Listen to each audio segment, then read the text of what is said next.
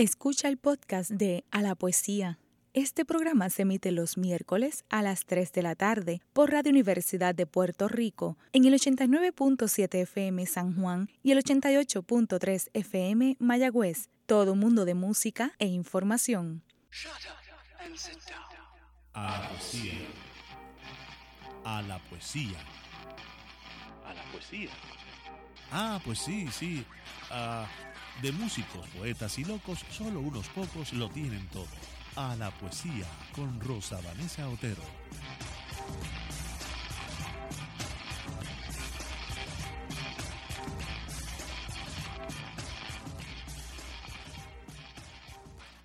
Muy buenas tardes, mis queridos amigos y amigas de A la Poesía. Les saluda nuevamente Rosa Vanessa Otero.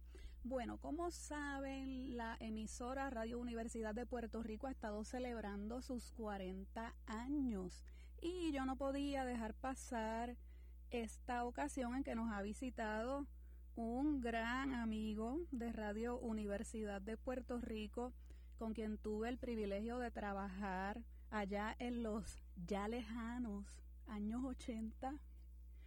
Em, y voy a aprovechar su visita a Puerto Rico para hablar con él sobre una faceta que es muy importante en su trayectoria. Me refiero a Julio Torres Soto. Eh, te saludo, Julio, bienvenido. Qué alegría estar aquí contigo y con Radio Universidad. Julio Torres Soto, actor de teatro, también de televisión, también de cine, ¿verdad? Y sí, he hecho, hecho cine. cine. sí. Eh, guionista y con una carrera en la radio eh, muy prolongada, ¿verdad que sí? Eh, sí, todo Em, lo que he vivido, empecé joven. Y, y acá en la emisora Julio fue coordinador o director de programación. Eh, el título decía coordinador y yo como empecé a publicar notitas en los periódicos, ascendí la posición a director de programación. ¡Qué barbaridad! Y, le llamaba Camuñas director musical. Oh, todo el mundo ¿Ves? se hizo Ah, director y Porque jefe. tú no podías ir al periódico muy tímidamente a decir Mm. coordinador. Y había jefas, Ah. directoras. Había, había, había. Fue una experiencia muy bonita. En noticias, en noticias estaba Nora Soto, directora. Eh, déjame decirte que lo que yo aprendí de radio en cuanto a programación fue eh, de mujeres. Sí, No me olvido nunca de Esther Palés en Radio El Mundo y yo la veía ella, eh, parecía como jugando ajedrez. No, tal novela no es buena porque para esta hora, porque atrae a cierto, cierto tipo de audiencia, pues hacían novelas de radio en vivo. Y, y Esther, y yo la veía en un escritorio y yo la admiraba tanto. Siempre me ofreció narrar y yo nunca quise narrar, pues me gustaba la actuación. Bueno, Eh, Julio, pero sí, bueno. Pues qué bueno que traes a la memoria esos inicios, porque precisamente lo que me ilusiona de nuestra conversación, porque este es un programa que está dedicado a la poesía, y lo que hacemos regularmente es invitar poetas para que nos hablen sobre sus libros más recientes o sobre su trayectoria, y siempre leemos poesía. Y como tú perteneces a una generación de actores que tuvieron ese contacto con la radio, eso que me estás contando de las radionovelas que eran en vivo, Sí. entonces esta gente y este grupo del que tú vienes eran actores que tenían en ese momento, ¿verdad? Que leer esos textos. Yo te pregunto, ¿esos textos ustedes los leían por primera vez allí en vivo o los practicaban antes? Por primera vez entregaban los libretos, habían dos, dos estudios. En uno de los estudios se ensayaba. Y ahí se, se ensayaba, nos daban el libreto ahí. Y en el otro se iba al aire.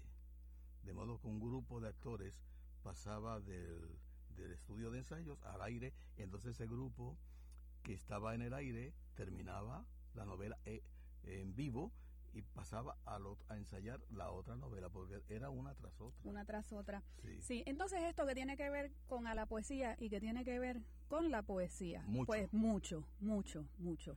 Porque la voz y lo que es la disciplina, ¿verdad?, del actor puede aportar un mundo a la lectura de un poema y a la interpretación de las intenciones de- del escritor o de la escritora. Así que hoy, en vez de hablar de poetas o de poesía directamente, nos vamos a ir por el lado de la declamación, porque la verdad que Julio tiene un caudal de información sobre lo que ha sido la declamación en Puerto Rico eh, del siglo XX para acá. Del XIX no, pero del XX, ¿verdad? Eh, estuve, estuve cerca. Estuviste digo que casi casi llega a tiempo. Eh, la realidad que era decir leer poemas era un ejercicio para la actuación y para la locución. Los, los maestros de locución, recuerdo uno en particular, lo estaba mencionando, Héctor Almodóvar. Y yo tomé un curso bien jovencito yo venía del teatro universitario, tomé un curso de locución y Héctor Almodóvar usaba poemas, leíamos poemas, porque al leer poemas eh, desarrollas un, oído para los matices, las inflexiones. Tú no puedes terminar eh, una oración con el mismo acento. Si lo hicieras, eh, sonarías monótono. Y decir poesía era una tradición. En, cuando yo crecía, de jovencito, de niño, en las fiestas había gente que decía poesía. Eso se ha ido perdiendo con el tiempo. Pero a la larga, que se puso de moda el bolero, ¿qué es un bolero? Un bolero es un poema popular con melodía. Y se decía poesía y desde muchos niños declamaban. Eh, y había poetas en reuniones, en tertulias, poetas que llegaban y leían su poesía. Algunos eran buenos declamadores. Bueno, yo recuerdo a Luis Párez Matos y a su hermano Vicente, que eran muy buenos declamadores. Por cierto, em, preparándome para este programa, y esto lo digo para que mis amigos y amigas hagan la asignación, porque los archivos que encontré pues no son, son de acceso público, pero no puedo, eh, por motivos de derecho, eh, traerlos acá y, y, dárselos a, oír a ustedes desde la emisora. Pero el ICP tiene el archivo de, de mm, unos discos que el ICP hizo hace mucho tiempo en los que distintos poetas y distintos declamadores grabaron poesía. Y entre ellos precisamente está Luis Pales Matos. Luis Pales Matos grabó una gran cantidad de los poemas del Tuntún y algunos del ciclo de Philly Melé. Así que en Facebook, en la página de A la Poesía, les voy a compartir el enlace al archivo de poesía del ICP. Y mm, estaba viendo de los poemas de Palés, uno de sus grandes este, declamadores fue Leopoldo Santiago Lavandero. ¿A quién recordarás? Poldín. sí, inolvidable. Poldín, le decíamos. Sí. Y entonces, eh, allí pueden encontrar también poemas de Hugo Margenat en la voz de Hugo Margenat. Muy interesante. Interesantísima la voz de, de, sí, Hugo. Y el ilustrador, creo que fue José Antonio Torres Martino. Y José Antonio Torres Martino también declama. Muy bien. Y muy bien algunos de los poemas de Hugo Margenat. A mí me hubiera encantado compartirlos contigo ahora. Pero nada, van al enlace después que termine el programa. No nos dejen de escuchar. Em, también están poemas de Francisco Matos Paoli, en la voz de Matos Paoli, y con una exhortación preciosa que hace él, que me imagino que, que fue algo que él introdujo allí porque quiso, porque él improvisaba, ¿no? En la que él habla de la importancia, como él creía, creía en el poder de la lectura en voz alta, que es una cosa con la que no coinciden algunos teóricos que piensan que no, que no se debe leer en voz alta la poesía, porque entonces el declamador le impone al que está escuchando su propia interpretación, pero Matos Paoli dice que es al revés.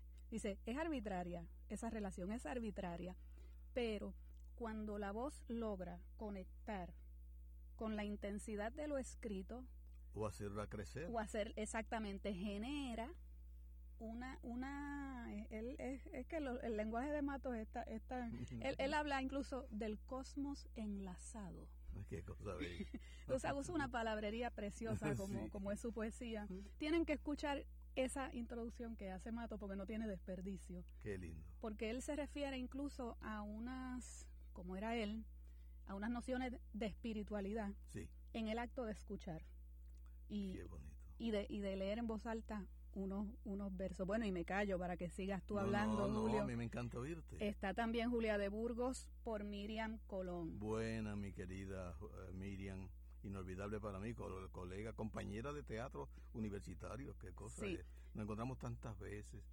eh, la perdimos hace poco. Sí, y quiero decirte algo sobre eso para hacerte una pregunta que me parece pertinente con esto de, la, de los estilos de, de declamación.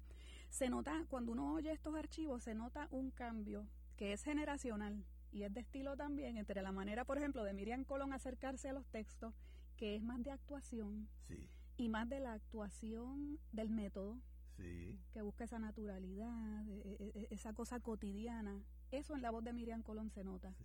Mientras que en los de la generación anterior, pues el, el tono es más grandilocuente. Maricusa, por ejemplo, muy Maricusa correcto, muy bien, muy bien, muy bien, pero un estilo diferente. Diferente totalmente. En el de Maricusa Ornés se nota todavía la vieja escuela. Exactamente. Que, que, que- a ver, explícame tú esa diferencia para ver si, si tú me das el lenguaje que necesito Uno para entra a esas diferencias sin darse cuenta, Sí, ¿ves? Van eh, como que nos influencia unos unos a los otros, nos eh, eh, vamos a, a, a oírnos. Eh, eh, te voy a recordar, bueno, no, ni siquiera te voy a informar porque no habías nacido.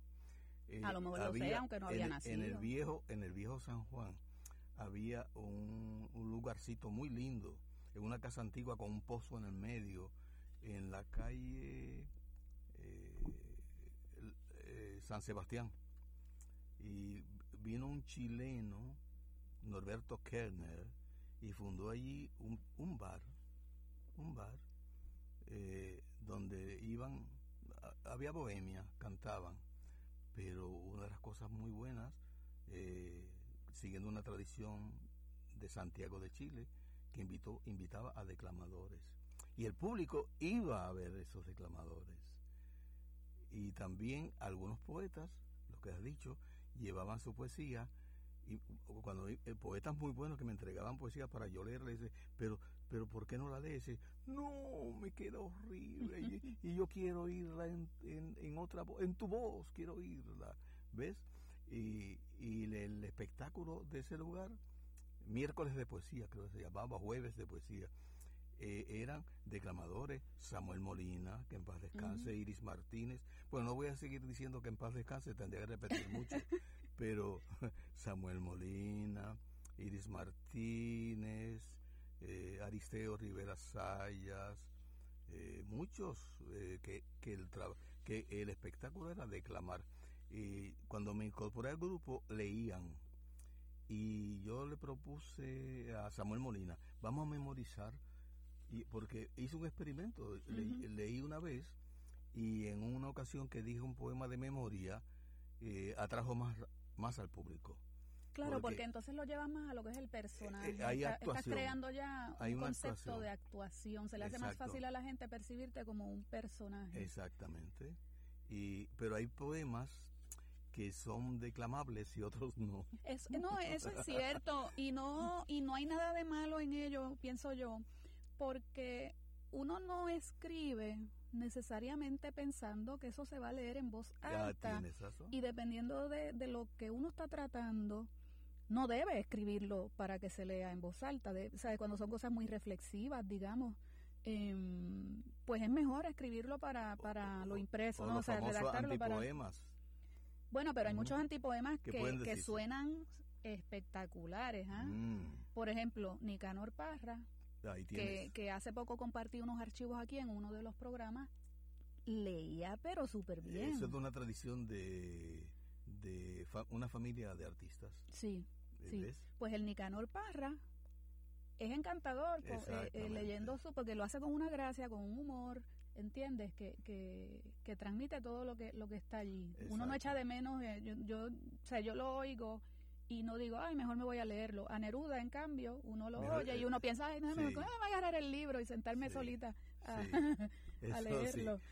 Me- no quiero desviarme mucho de la radio eh, y la televisión, pero sí se me ocurre algo de, de lo que dices, porque cuando iba a llegar la televisión a Puerto Rico, toda la gente de radio estaba como nerviosa y, y Ujú. pensando quién podía entrar al nuevo medio o, y quién no.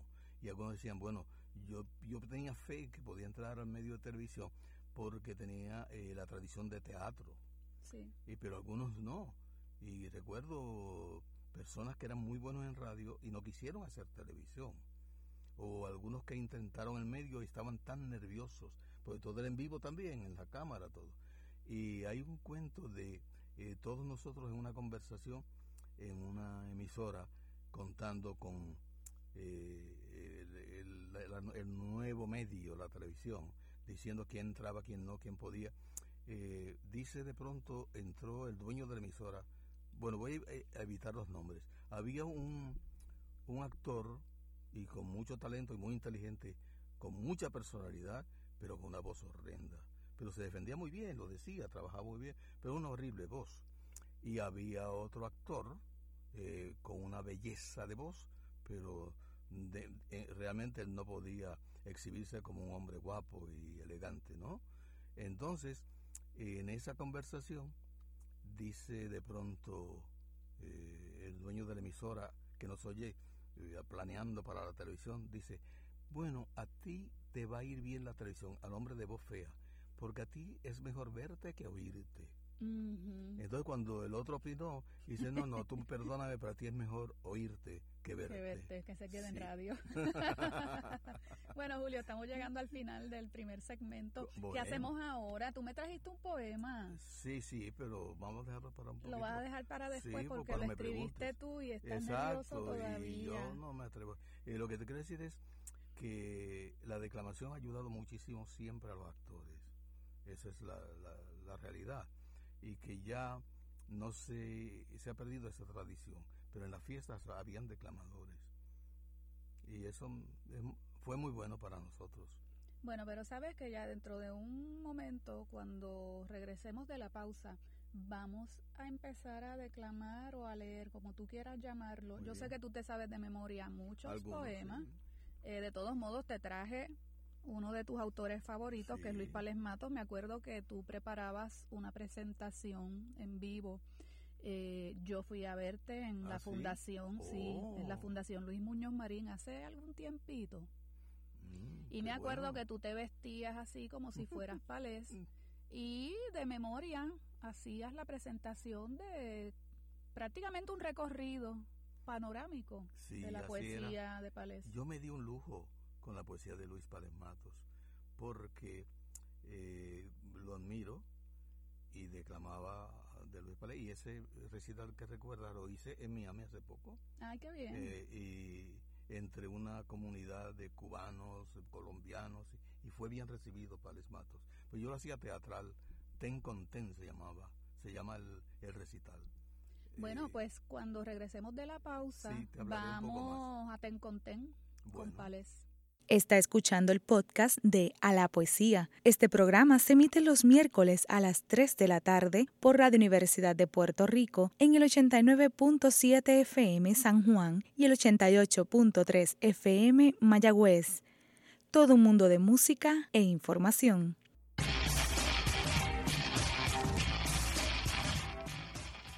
De regreso en A la Poesía, aquí conversando con nuestro actor, locutor, director de programación de Radio Universidad de Puerto Rico por algún tiempo y hace algunas décadas.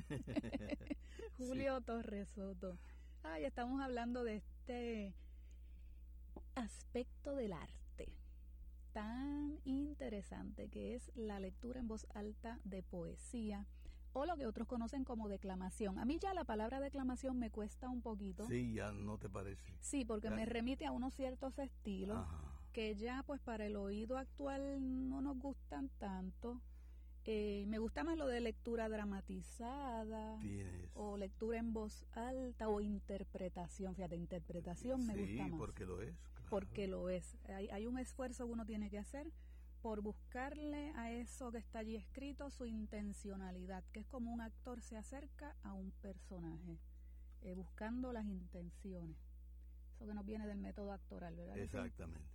Sí, y tú eres actor, entonces estábamos hablando de que Julio, a uno de los poetas que siempre ha interpretado en público, es a Luis Pales Matos. Sí.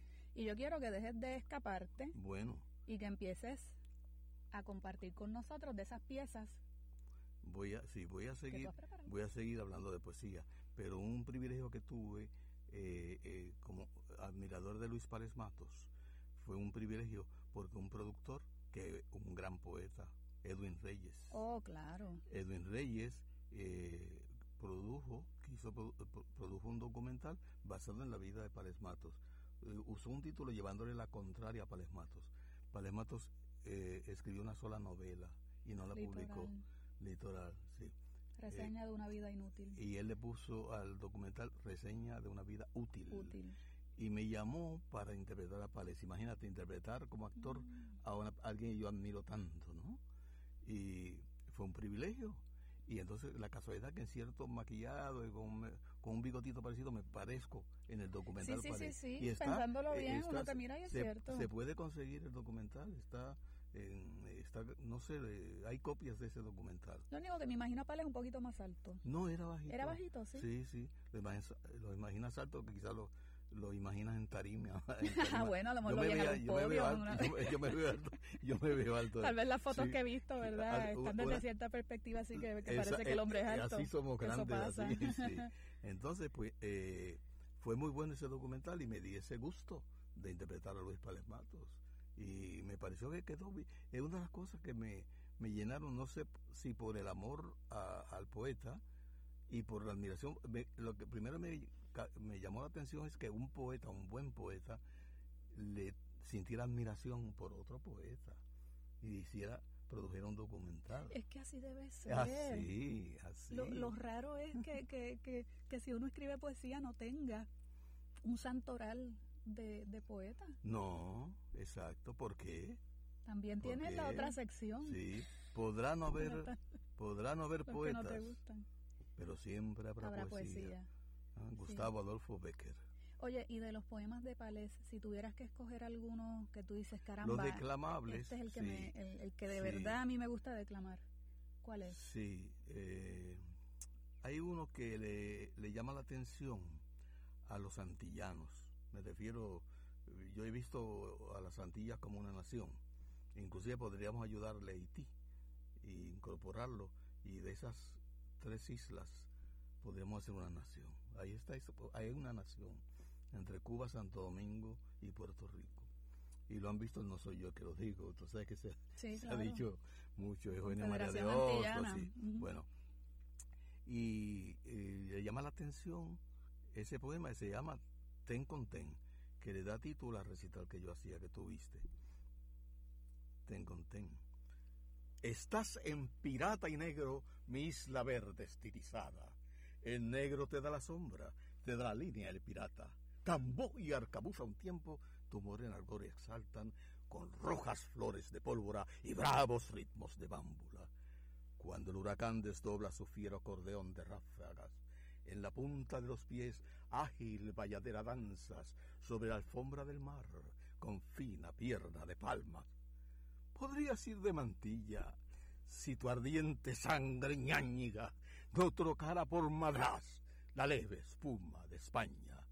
Podrías lucir esbelta, sobriedad de línea clásica, si tu sol, a fuerza de oro, no madurase tus ánforas, dilatando sus contornos en amplitud de tinaja. Pasarías por el mundo, por civil, civilizada, si no fuera porque lanzas tu aroma, tu rugiente olor a cebollín del centro de las entrañas.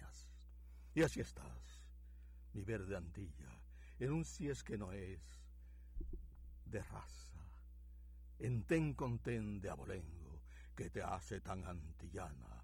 Al ritmo de los tambores, tu lindo ten con ten bailas, una mitad española y otra mitad africana. Ay, muchas gracias. Me perdí un poquito, pero un resolví. Poquito, pero, resolviste como buen actor que eres y esto y esto ha sido de memoria y con toda la gesticulación y los ademanes que se los han perdido ustedes, pero yo me los disfruté aquí. Hay entrevistadores por radio y dicen, qué pena que esto no sea por televisión. o un Facebook, radio, o un Facebook Live, que hay que empezar a hacerlo, pero todavía yo no puedo. Oye, qué bien. Tú sabes que ese es uno de los poemas preferidos de Mercedes López Baral. Le gusta. Sí, le encanta. Le encanta. Y, usa mucho la frase del ten con Ha respetado mucho a Luis Párez Matos. Bueno, lo ha estudiado y, ha editado críticamente su obra completa. Sí, y pues hay mitos. Eh, Luis Párez Matos fue el bohemio eh, natural y sincero que siempre fue. Sí, eso no es un mito. Exacto. eso es una... sí, bueno, a veces es así, la vida, ¿no? Y no, no fue tan feliz Luis Párez Matos. Y fíjate, nosotros decíamos por radio y en, eh, al público, un poeta que no, no, no, tiene tanto prestigio como poeta, eh, pero entre los declamadores sí tiene, ¿ves? Que es José Antonio Dávila. Es cierto, entre los declamadores sí tiene. románticos Exacto. Es, un éxito. Pero entre los críticos de literatura, pues, de poesía, no le parece un gran poeta. ¿Ves? Sí, pero, tiene que ver también con, con ese estilo así, muy romántico. Ya después de las vanguardias, pues claro, no gusta tanto ese tipo de, pero Lo decíamos, lo decíamos. Pero no es que fuera mal poeta. Oye, yo recuerdo esos declamadores tan buenos de que decían, eh, fíjate, no sentíamos, nos invitábamos a nuestros recitales. David Ortiz decía tan bonito y dejó grabadas algunas cosas muy buenas. Eh, Rey Arenas, una voz extraordinaria, eh, y Raúl Carbonel, padre, que muchos. Son muchos, había toda una generación que se dedicaba a eh, esto. Pérez Durán, muy bueno. Rafael Bendiza. Estoy hablando de nombres.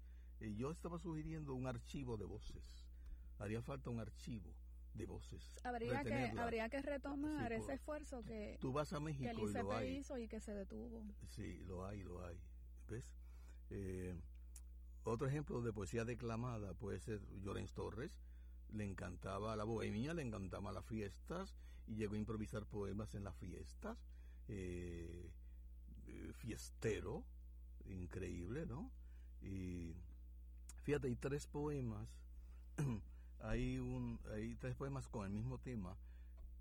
Luis Pález Matos, Luis Llorén Torres y José Antonio Dávila hicieron una apuesta una vez eh, para con un tema en particular y se prometieron a la semana siguiente llevar poemas basados en ese tema. Y los tres llevaron eh, eh, los, sus, sus poemas y los tres son muy buenos y yo los pongo como ejemplo. Tengo un recuerdo vago de esa anécdota. ¿Te acuerdas de cuáles son esos tres poemas? Sí, Andanza de, de Luis Llorens Torres se llama Andanza Errante. De Luis Pales Matos, eh, bueno, lo pierdo, lo pierdo. Este José Antonio Dávila tiene pubertad. Eh, el tema era, era una cosa, cosa de bohemios y de machistas que se ponían en, había frente en la esquina de la de Diego y la Ponce de León en Santurce habían dos restaurantes. Luego el, que yo conocí fue el Nilo pero había otro que había cerrado cuando yo llegué a San Juan eh, que se llamaba el Chévere. Fíjate la palabra es muy antigua el Chévere que a veces no sabemos si es de, Venezuela o de Cuba es antillana parece. Eh, qué chévere. Y ellos se ponían en la esquina a piropear mujeres. Una, un deporte machista que, detesta. Que, una amiga mía organizó un grupo de muchachas para piropear hombres. Y dice, tú pierden el paso, se ruborizan, corren.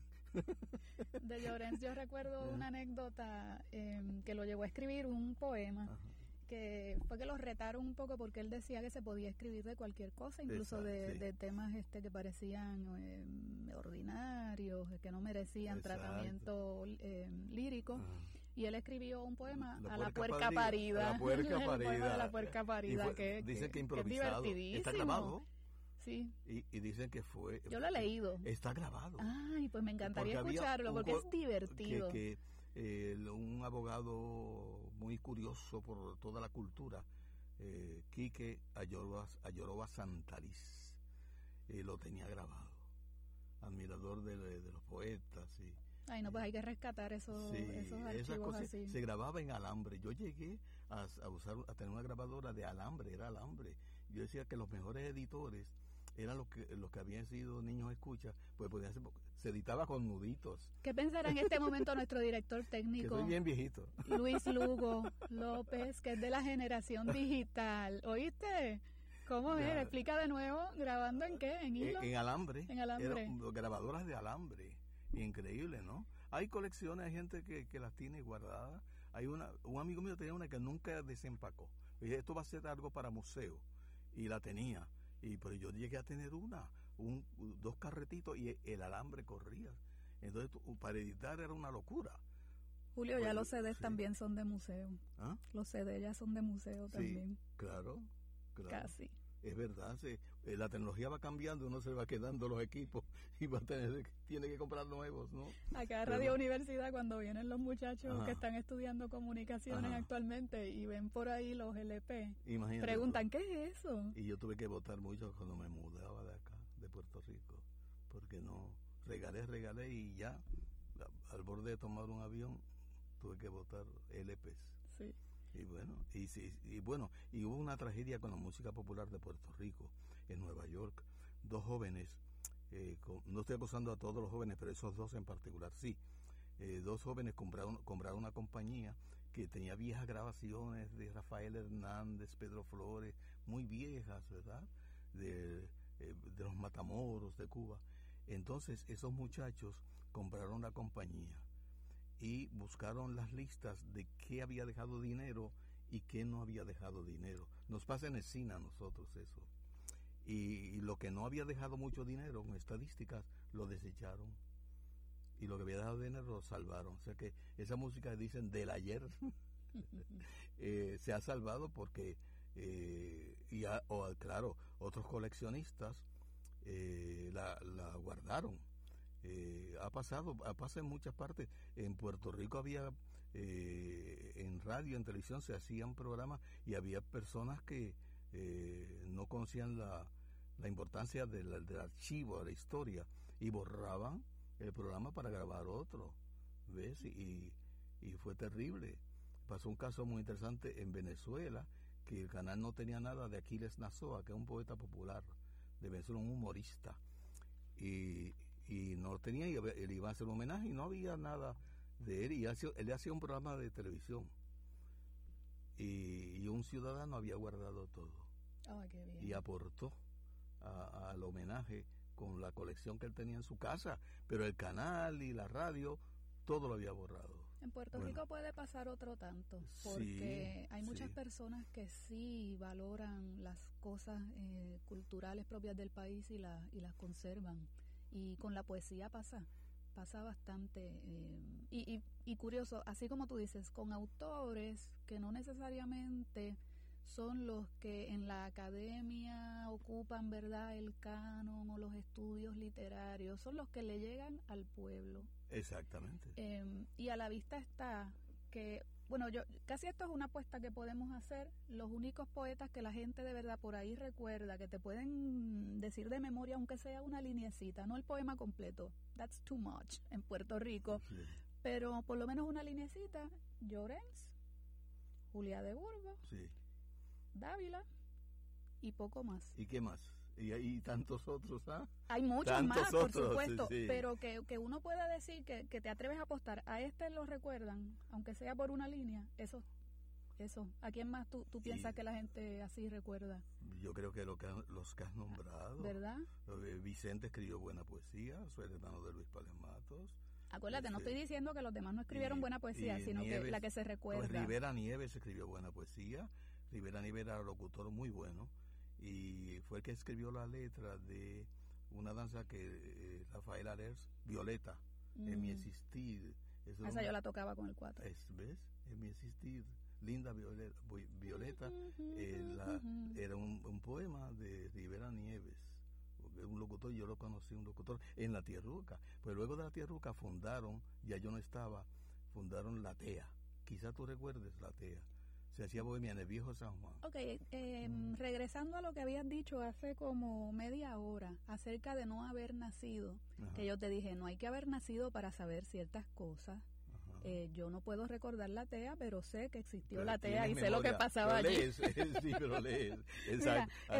hay que recordar aquí a mi maestra de periodismo, Norma Valle. Eh, yo aprendí prontito esa lección. No hay que haber nacido para saber las cosas, porque una compañera en clase, cuando Norma preguntó X cosa, la compañera le dijo, profesora, yo no había nacido. Y Norma, que tiene un sentido de eh, humor tremendo. un, cinismo exquisito. Sí, sí, sí, Norma se quedó mirando a la chica y le dice, yo tampoco estaba viva cuando el descubrimiento de América. Muy bien. Y sé que ocurrió. Sí. Y allí yo aprendí de esa, yo, Sí, sí, sí. Pero que, que, yo te amo por joven y por talentosa y por inteligente también. sí. Te voy a dar un ejemplo de declamable sí. Eh, de Luis Loren Torres. Muy bien. Porque es, como se habla, eh, recuerda de la curiosidad, todo, todo lo que viene, todo, toda novedad, todo lo que nos llega.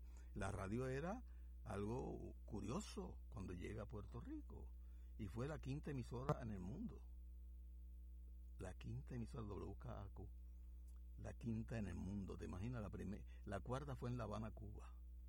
Y una historia muy interesante sobre la radio. Pero cuando llega a la radio, Luis Llorén Torres escribe la radio, pero él, eh, que le gustaba el campo, la ruralía, eh, imagina a un, campesino inocente ante el nuevo aparato y escribe la radio. Que me escuche con Mae, se lo juego, que el maestro rural de este campo ha traído a la escuela una caja que siente y que piensa, una caja que canta que toca instrumentos de aire y de cuerda y que habla en la lengua de Yankee y en la nuestra y en todas las lenguas. Desde Joma, un gritón se burlaba de los oscos getíos pejengueja. Desde España, una tarde Dalia, Iñiguez trovó versos de un tarde y espesa. En La Habana bombearon la rumba. En San Juan repicaron la plena. Guiro, cuatro, violín y guitarra. En la vieja estación y en la nueva, un doctor anunciábase como el más sabio doctor de la tierra. Y esa voz, maestro, ¿por dónde es que viene? ¿Y a dónde siguen después que han llegado? Y que luego acaece con ella Piense, viejo, que teniendo la chola tal ciencia, en jamás yo maestro sería para ganarme tan pobre peseta. Es bien hundido, bien hundido, que el hombre que de carne y de hueso, pues se muera. Porque todo lo que carne está hecho destinado a podirse en la tierra. Pero esas voces y voces que se salen del hombre para afuera, ellas solas se escapan de Europa, y ellas solas se vienen para América. Esa voz, maestro, es seguro que se quedan por siglos y siglos, jugando en lo hondo sin fin de la esfera. ¿Y qué bobo maestro usted ha sido? Inventando una caja tan nena, una caja que sabe recoger voces desde un punto en que nacen y suenan. No sea bobo, maestro, y fabrique una caja más lista, una caja que pueda recoger las palabras de Nantes, la que dijo Jesús en la mesa, la que dijo Colón en la nao cuando vio desde el mar la isla nuestra, una caja que atrás un brinco y mujer amorosa se huepa, que yo oiga, que los cantos y voces yo oiga de aquella que dormía conmigo en la cama, que cenaba conmigo en la mesa y se fue ahora calladita debajo de la tierra. Era Julio Torres Soto reclamando de memoria a Luis Llorens Torres. Bueno, nos vamos a la segunda pausa. Regresamos pronto. Está escuchando el podcast de A la Poesía. Este programa se emite los miércoles a las 3 de la tarde por Radio Universidad de Puerto Rico en el 89.7 FM San Juan y el 88.3 FM Mayagüez. Todo un mundo de música e información.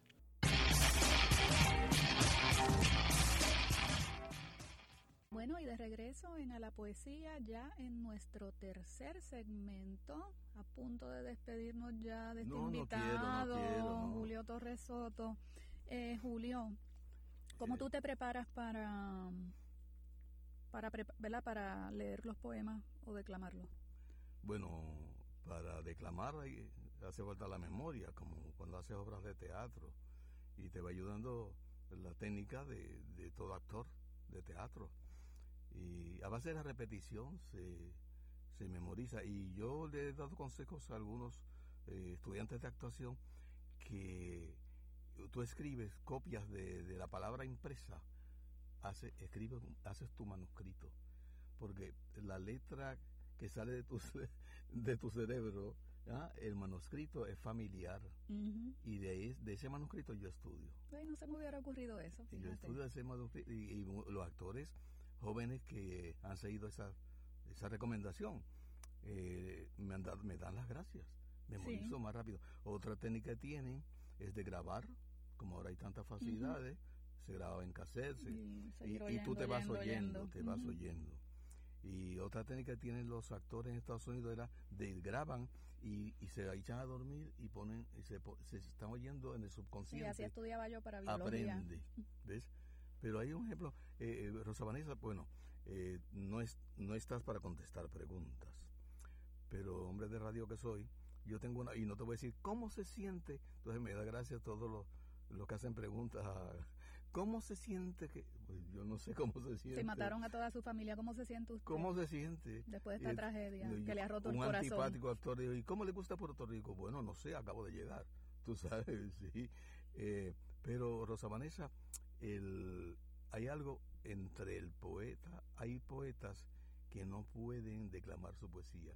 Y es que yo, por ejemplo, que escribo poco, pues no, no me puedo considerar poeta porque no soy fecundo pero yo escribo poco y no puedo decir ni un solo poema que, he escrito.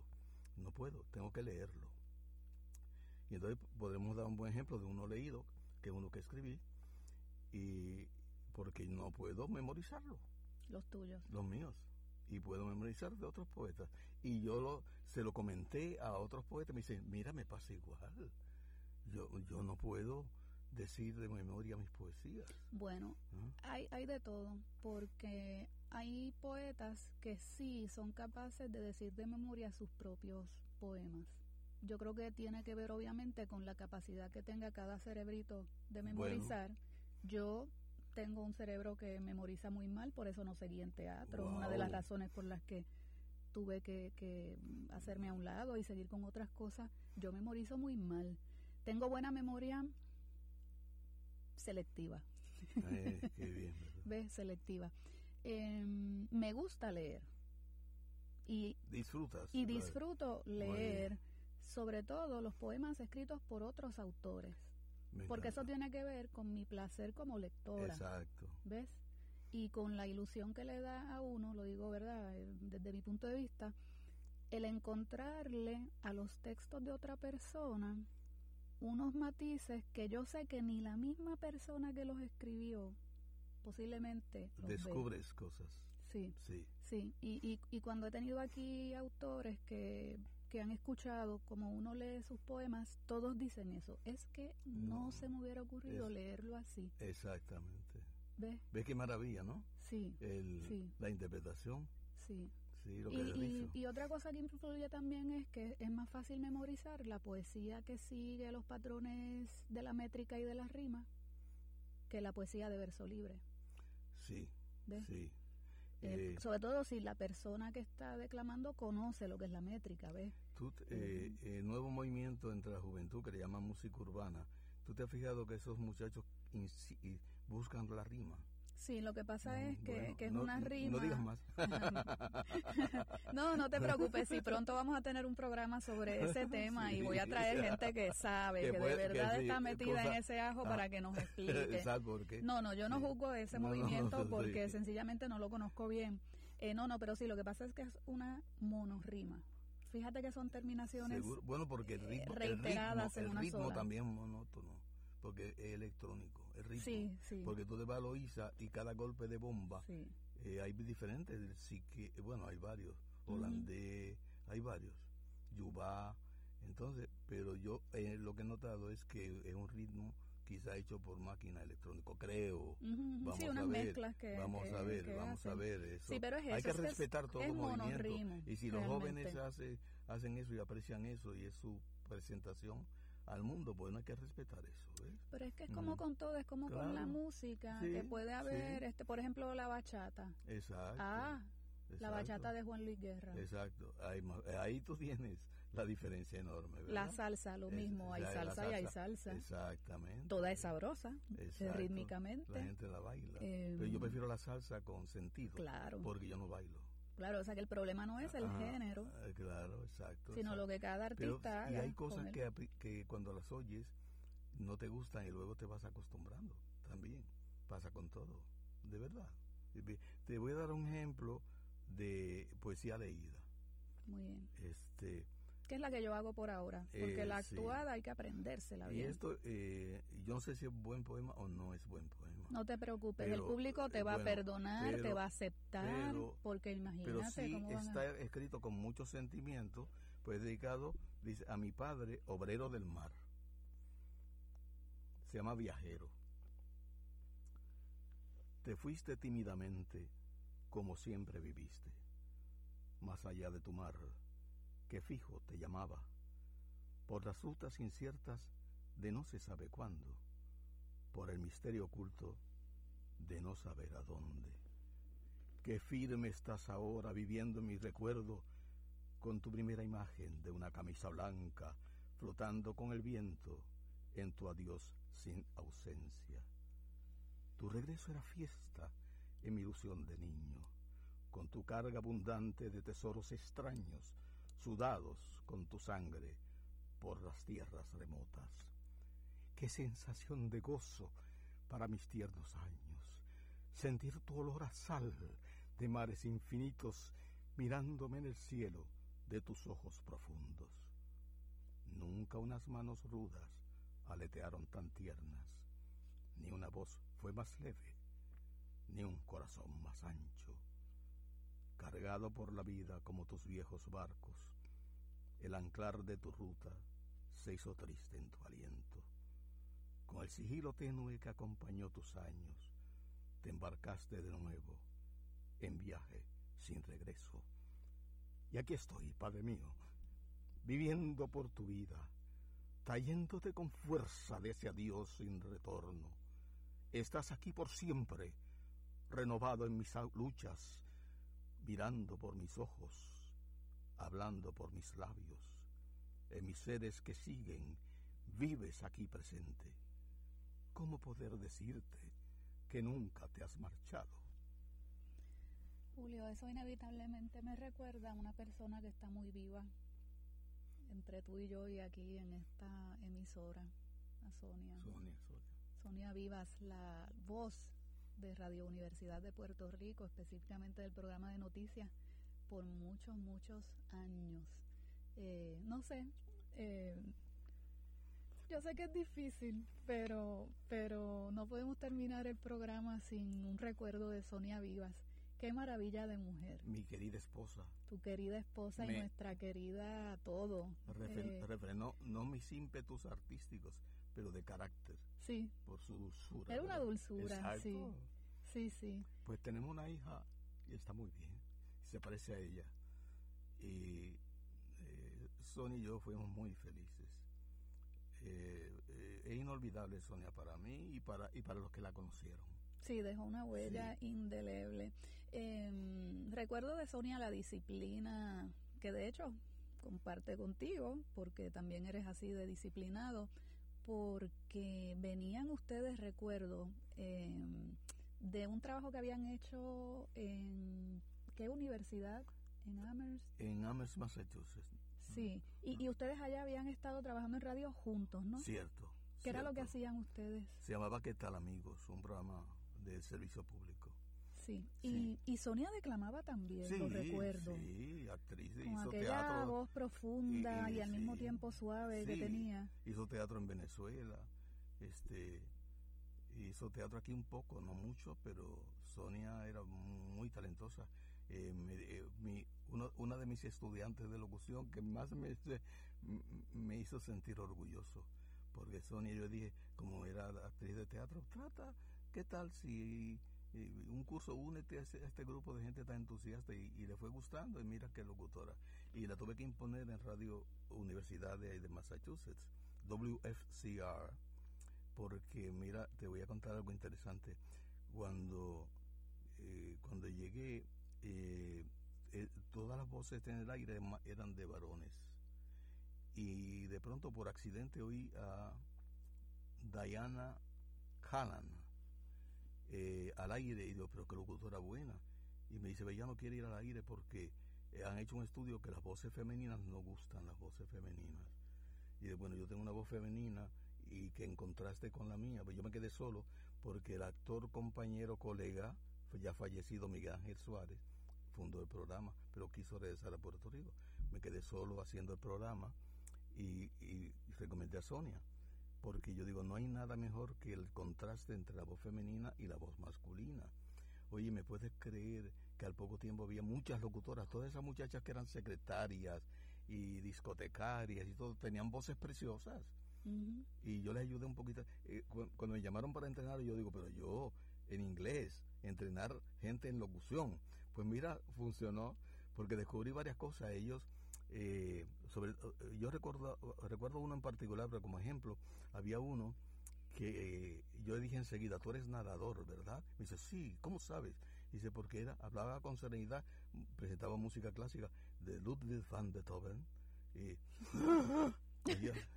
eh, eh, eh, you're gonna listen Y yo, pero por Dios se puede respirar con la nariz oye y entonces Sonia daba ejemplos a y esas locutoras que Sí, subieron esa allí. respiración de Sonia no se Eh, sentía no nunca. se sentía, ¿te fijas? No, no, no, no, eso no Exacto. se sentía nunca, es Exacto. cierto. Que- una que- sutileza. o- o- ojalá ahora en el recuerdo que tenemos de los programas, ya la, la oímos al aire porque repitieron un programa. Sí. Yo le llegué a oír la final, eh, nuestra música jíbara, y está Sonia entrevistando. eh, Yo comparaba la voz de Sonia con la de un violonchelo. eh, ay, qué De una lindo, sí. calidad así. Sí, sí, era una un calidad así. Sí, sí, sí. sí. Bueno, no se olvida, ¿no? Ni a Brunita García se olvida tampoco. Ah, otra voz, Mm. eh, otra voz estupenda de Radio Universidad. Sí, sí, cantante. Cantante, músico. productora. Ella estuvo en- teatrista. en- ella preparó la presentación de mi primer libro, Mira de En el fondo del caño. Ella me preparó toda la, la lectura. Y en el fondo Con Mario caño- Roche, ¿te Mira, acuerdas? Mario Roche. el doctor Mario Roche. El doctor Mario Ah, Roche, que oye, era pero- también estudiante por aquellos años. Pero en el fondo de tu caño no hay un negrito. Bueno, lo hay, Lo hay. lo hay, claro. De ahí viene la cosa. El, el negrito melodía, ese, eh, Claro. originalmente y después le cambió el Lo nombre. enterró mi abuelo, No me digas. claro. eso. Porque mi abuelo sepultaba, Ah, padre mío. sepultaba bebés, Eh, hacía, ¿Nos queda hacía cuánto? seis minutitos, Julio. Mi abuelo, Lázaro Otero, Ah, hacía ataúdes qué interesante. para los niños que morían en el barrio. Y como mis abuelos se establecieron precisamente en muy cerquita del Cañón Martín Peña, en la parte seca, porque sabes que allí distinguían. El, que lo- el pobre que llegó antes construyó sobre lo seco, el pobre que llegó después construyó sobre lo mojado. Exactamente. Entonces mis abuelos fueron de los privilegiados, entre comillas, que construyeron sobre, sobre lo seco. Y lo seco, entre comillas, también, porque sabes que cuando el mar entraba, La laguna famosa de San José. se inundaba Claro, todo. la conozco bien. Inundaba todo aquello. Entonces, como mi abuelo siempre me, me contaba que él, con las cajas donde venía el bacalao, Qué mi abuelo era carpintero y tallador de santos, él, él construía para los bebés que se morían, los niños que se morían, construía los ataúdes con las cajas de, en, la- en las que venía el bacalao, porque mi abuelo tenía un pequeño negocio en los bajos de su Un, casa. un colmadito. Un algo. colmadito, sí, que después murió, por supuesto, el colmado, por- no mi abuelo. Porque cuando- por el lado del puente, por, había dos empezaron a puentes. poner los negocios grandes. dos puentes. por la cantera había un puente, o hay un puente, Sí, y hay otro por Atorrey. Exactamente. Y ahí había un arrabal y luego... La barriada de las y- monjas, Y, también sí. Fanguito era un arrabal. Exactamente, eran Eh, distintos, sí. distintos este, Bueno, arrabales mi- por mi- allí. mi pues por eso que yo digo, con toda credibilidad, que mi abuelo construyó el ataúd de Melodía. Porque eso pudo, o sea, si Melodía hubiera existido, qué, cuento corto. mi abuelo hubiera hubiera hecho ese y le hizo así con la manita. Le hizo así, y hacía así con la manita. Qué cosa bella. Y se fue a buscar. Pues mira, una cosa curiosa y bueno, fíjate que voy a decirlo con mucho orgullo, con mucho amor. Eh, mi familia de Guayanilla, ahora voy a ir a mi pueblo mañana, muy doloroso. Eh, cuando vinimos, caímos a menos. Cuando nos mudamos a San Juan, eh, se fue empobreciendo mi familia, pues mi padre fue a Europa y desapareció un año. Y la, compañía prometió enviar el dinero y nunca llegaba. Entonces fuimos a menos y, empezamos a vivir en Las Monjas, barriada Buenavista, en el, dentro, dentro de la laguna. Sí, yo estaba ahí, eh, ¿en qué año? Bueno, eh, yo estaba ahí de adolescente que mi padre como Uy, era... ya nos va a salir algún primo en común no, no. o algo. Yo estaba ahí de adolescente, con mi familia era numerosísima, pero un, un, año sin recibir dinero de mi padre. Cuando mi padre llegó, se enojó muchísimo, nos encontró en un arrabal allí, pero pero yo aprendí mucho y mi padre eh, eh, teníamos hizo un puentecito que daba a la laguna y mi padre era de la tradición de los canarios de Ponce, de la guancha y sabía construir además de marino en pleno barco hizo, hacía yolas. Y nosotros todos aprendimos a remar, incluyendo mi abuela. Y demás, en esa laguna San José, en la parte que está por la cantera, me la conocí. Yo iba a la escuela remando y salía a la barrio obrero. Y eh, fue una, me enseñó mucho esa vida en el arrabal, mucho. Y de ahí, qué cosa curiosa, había muchos artistas. Perín Vázquez, que cantaba con el trío de, de Johnny Rodríguez, Sabat cantaba con el tío Johnny Rodríguez, bastantes artistas había ahí, vivíamos en, en las calles se inundaban, no había alcantarillado. Carmita Jiménez, de Carmita, no, eh, bueno. El boxeador Wilfredo Gómez salió Wilfredo Gómez un poquito más, eh, de lo más seco, pues era por Quintana. Pero Dani Rivera, vivía en una casita en el Arrabal, bajando por en Santurce. Y eso lo decimos con orgullo, ¿no? Eh, Mira, como en la pausa tú me pediste que leyera un poema mío, yo no quería, pero, hemos llegado a que tenemos orígenes comunes. Te voy a leer un poema pequeñito que yo le dediqué a mi padre, que habla de la gente que nació allí. Eh, se titula Mi padre soñó. Mi padre soñó ser jinete, ganar un derby, y el barrio parió a Junior Cordero. Mi padre soñó ser boxeador, pegar fuerte, y el barrio parió a Wilfredo Gómez.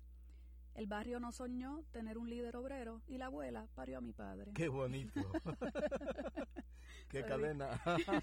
se dedicó a eso toda la vida. Qué bello. ¿Le gustó mucho? Sí, bueno, a la gente le encanta ese poema.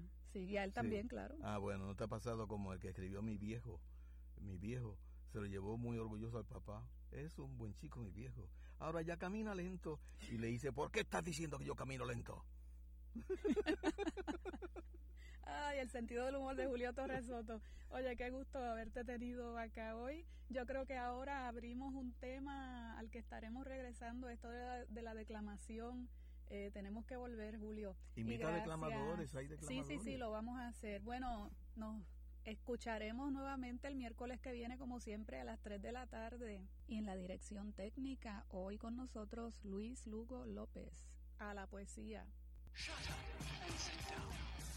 A la poesía levanta el vuelo hasta el próximo miércoles a las 3 de la tarde por Radio Universidad de Puerto Rico. A la poesía.